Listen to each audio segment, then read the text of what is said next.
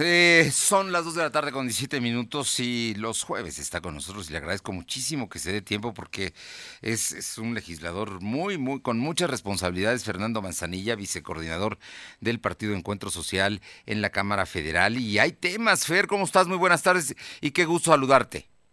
Igualmente, mi querido Tocayo, por aquí andamos, gusto saludarte a ti y a todo tu auditorio. Oye, bueno, pues hay, temas que sin duda en la Cámara son importantes y al final me gustaría tratar uno que es común porque habla, hablamos de Puebla. Pero en, en temas del trabajo legislativo, la semana pasada ya nos hablábamos, hablabas y nos explicabas de lo importante que iba a ser elegir a los nuevos consejeros del INE y que por lo tanto se estaba integrando un comité, un comité diverso, plural, de gente de alto nivel que podría opinar en torno a quiénes serán precisamente las propuestas para que los legisladores elijan a los nuevos consejeros del INE. Platícanos de cómo va el asunto porque ya hay propuestas muy concretas ya se definieron, son siete propuestas. Las siete propuestas eh, son, bueno, tres de ellas son definidas por la Junta de Coordinación Política, que esas se definieron el día de ayer. Ayer también dio a conocer eh, la Comisión Nacional de Derechos Humanos que tenía dos propuestas, ya las hizo públicas. Y hace unos días el INAI, el De eh, Transparencia y Acceso a la Información, eh, eh, eh, planteó también dos propuestas adicionales. Entonces, bueno, ya tenemos a las siete, eh, los siete son académicos, son gente, digamos, de reconocido prestigio en términos generales, sí generó resquemor, duda, poca aceptación ayer en la, en la digamos, en, en los medios eh, eh, la propuesta de la Comisión Nacional de Derechos Humanos de John Ackerman, porque es una gente que casi ha sido muy vinculada con Morena, eh, es una gente académica, trabaja en la UNAM, toda su carrera ha sido académica, pero ha sido está muy vinculado con Morena. Fuera de él, la verdad es que todo el resto de las seis propuestas pues, son propuestas de, de, de, reconocido prestigio y completamente objetivas, y ellos en mayoría van a definir a eh, cinco opciones por cada una de las cuatro vacantes. Son dos hombres y dos mujeres, es decir, habrá 20 alternativas, 20 opciones que se van a estar este, presentando o evaluando por parte de ellos. El día de mañana se cierra ya el registro para aspirantes, entonces todos aquellos que deseen ser considerados como aspirantes a consejeros tienen que presentarse, bueno, tienen que presentar su información a más tardar el día de mañana. Y bueno, pues esperamos tener un muy buen número. Este comité técnico hará una evaluación. De esa evaluación saldrán cinco por cada una de las cuatro posiciones, es decir, 20, 10 hombres y 10 mujeres, y se presentará al Pleno en fechas próximas. Y ya sobre eso estaremos decidiendo a los consejeros. Estamos nosotros en la lógica, bueno, pues de que sea gente de reconocido prestigio, que no sean partidistas obviamente, que no se estén vinculados a ningún partido en particular y que puedan, pues bueno, hacer una buena labor objetiva y transparente ahí en el Oye, muy bien. Incluso el presidente López Obrador, consultado hoy sobre el tema, habló de que él no iba a meter las manos y que no era un asunto de él a quien designaran. Y entonces él dijo, es un asunto que está en el legislativo. ¿Tienen los nombres de los siete, de los siete mexicanos que se van a encargar de hacer la propuesta al Congreso? Mira, ahora sí que te voy a quedar un poquito mal en eso porque no, no. Sí. Ah, no, sí, sí tenemos todos los nombres que tenía yo. Yo recordaba nada más el tema de, de, de los dos primeros. El CIDE, bueno, primero el INAI definió a Ana Laura Magaloni. Sí. Eh, Ana Laura pues es una gente muy reconocida, particularmente en el ámbito de la Procuración de Justicia, y es académica del CIDE, y al doctor José Roldán Chopa, que es eh, eh, abogado y también investigador, son perfiles eh, académicos muy reconocidos. La Junta de Coordinación Política, de la cual yo soy parte, definió a tres. Este uno, bueno, pues es, es un peso completo, que es Diego Valadez, es una de las gentes, pues, yo creo que más importantes en el ámbito de la investigación jurídica en México este y dos gentes más, la doctora Silvia Giorgulo, que es la presidenta del Colmex, del Colegio de México, y otra persona bastante reconocida en el medio académico del CIRI, que es eh, la doctora Blanca Herrera Rubio.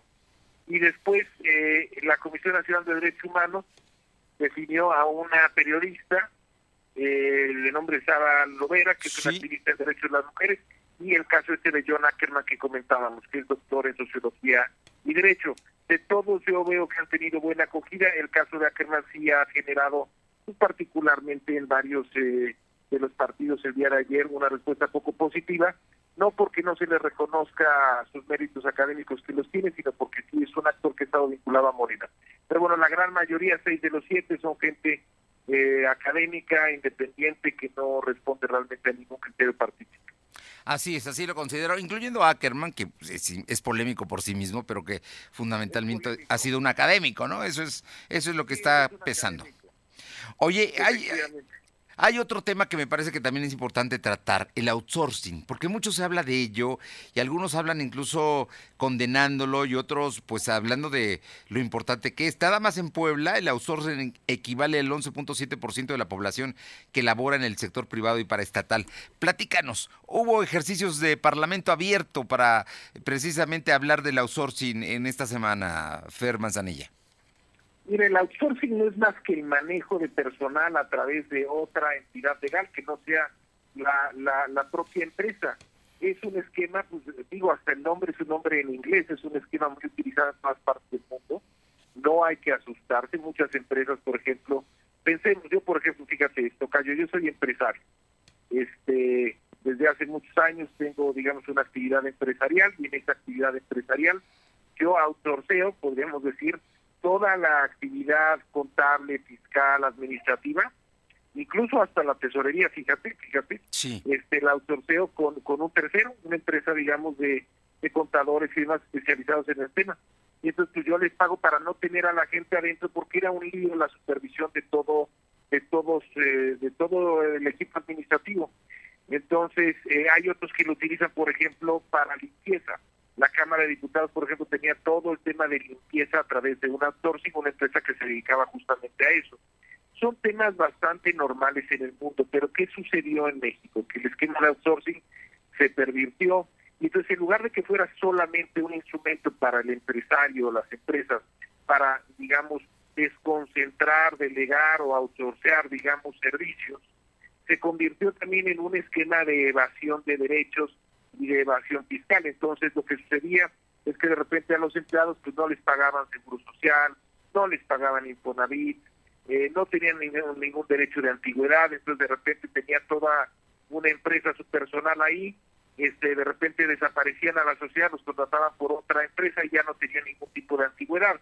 Y eso es lo que la autoridad este, quiere regular. Entonces, en el Parlamento abierto eh, hubo un consenso de que el outsourcing se debe de mantener, no es eh, perverso en sí mismo, no es algo negativo. Como tú dices, un porcentaje muy alto de los mexicanos trabajan en empresas que hacen outsourcing o que son, digamos, outsourcing. En el caso de Puebla, cerca de un 12%, es más o menos la media nacional.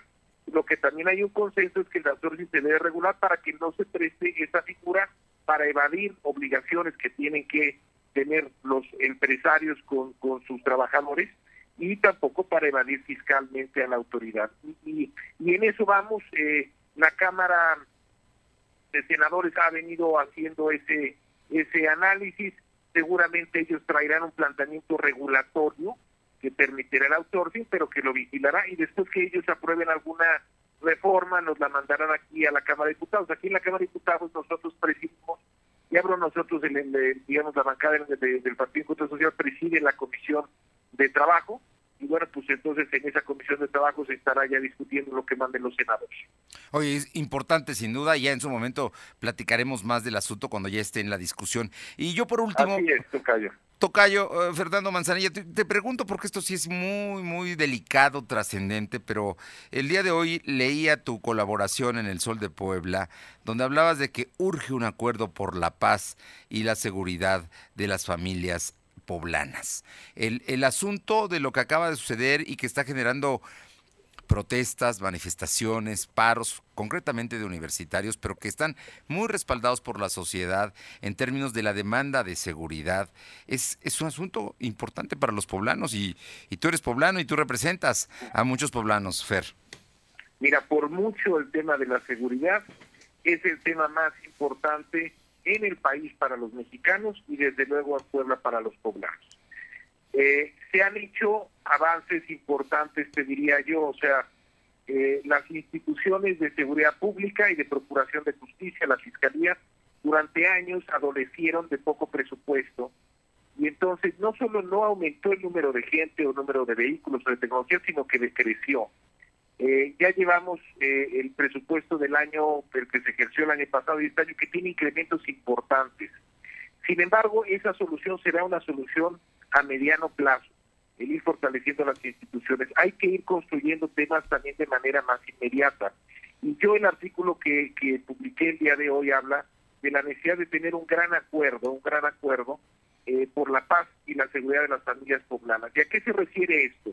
A que el problema de la inseguridad es un problema del gobierno, pero es un problema también de todos.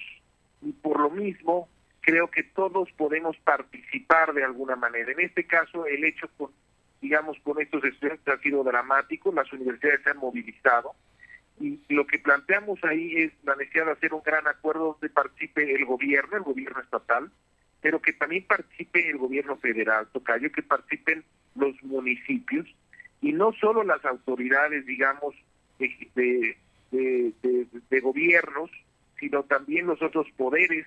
Hay muchos temas que puede hacer el Poder Judicial para mejorar, digamos, los procesos de castigo. Hay muchos temas que puede hacer también el legislativo y, y principalmente hay muchos temas que puede hacer la sociedad en general. Por eso eh, en el artículo yo hablo de que se tiene que convocar a las universidades, ya de por sí en esta ocasión se movilizaron, hay muchas cosas que se pueden hacer con la participación de las universidades, hay muchas cosas que se pueden y se deben de hacer con la participación de los medios de comunicación, hay muchas tareas que pueden hacer y deben hacer los empresarios, hay muchas tareas que pueden hacer las organizaciones de la sociedad civil, y en fin, puedo, puedo seguir hablando, bueno, otro tema, las, las iglesias, no solo la iglesia católica, sino las iglesias, tienen una labor importante en los lugares donde se ha construido una cultura de paz. Las iglesias juegan un papel importante. Yo por eso digo, el problema es ya tan grande que no es un problema ya nada más del gobierno. El gobierno claro que tiene que hacer su tarea, pero es un problema en el que tenemos que involucrarnos toda la sociedad y por eso hablo de un gran acuerdo, un gran acuerdo por la paz y la seguridad de las familias y eh, yo planteo pues, que sea un acuerdo que se convoque desde luego por la cabeza, en este caso del Estado, del Ejecutivo Estatal, pero que vaya mucho más allá simplemente a autoridades, involucre a ciudadanos, a organizaciones, a sectores, a sociedad civil y que todos hagamos una serie de compromisos claros respecto a qué podemos hacer en nuestras propias esferas de actuación para mejorar ya de manera radical y rápida este enorme problema de la inseguridad pues ser dramático el tema, pero si fuera único a lo mejor. El problema es que es uno de una larga cadena de hechos de violencia que se han dado y que generan la alta percepción de inseguridad que hay en Puebla y que con esto se demuestra una vez más. Creo que por ello, por ello el calificativo de urge, ¿no? Urge, así, así dice el artículo justamente, urge, urge también entender que es un problema de todos urge, digamos, convocar a un tema en el que todos estemos involucrados con tareas específicas y eh, urge que todos pongamos manos a la obra. Ya la sociedad no puede aguantar. Creo que este fue, esta de alguna manera, no sé si, bueno, tú conoces muy bien la historia de Puebla Tocayo.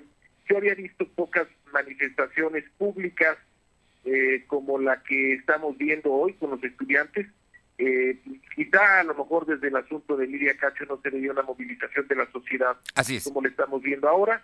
Yo creo que eh, eh, es un poquito como la gota que derrama el vaso y entonces creo que todos, todos somos corresponsables, todos tenemos que poner de nuestra parte y creo que todos podemos construir juntos una solución. Pues urge un acuerdo para la paz y la seguridad de las familias poblanas y en eso lo firmo donde haya que firmarlo. Estamos de acuerdo y urge. Hay que hacerlo, Fer. Así es, Tocayo. En cuanto nos convoquen, ahí estaremos seguramente. Así será, así tendrá que ser. Fernando Manzanilla. que seguir desde nuestra trinchera abonando en este. Sí, yo creo que ese es un ejercicio diario que no podemos eh, desestimar ni al contrario, hay que hacerlo con voluntad y, y con pasión, porque al final de cuentas solamente se va a resolver un problema de tal magnitud así. Así es. Fernando Manzanilla, vicecoordinador del Partido Encuentro Social en la Cámara de Diputados. Qué gusto saludarle, saludarte y nos encontramos el próximo jueves o antes si algo importante sucede. Gracias, Tocayo, te mando un abrazo. Un abrazo, muy buenas tardes. Fernando Manzanilla, son las 2 con 32.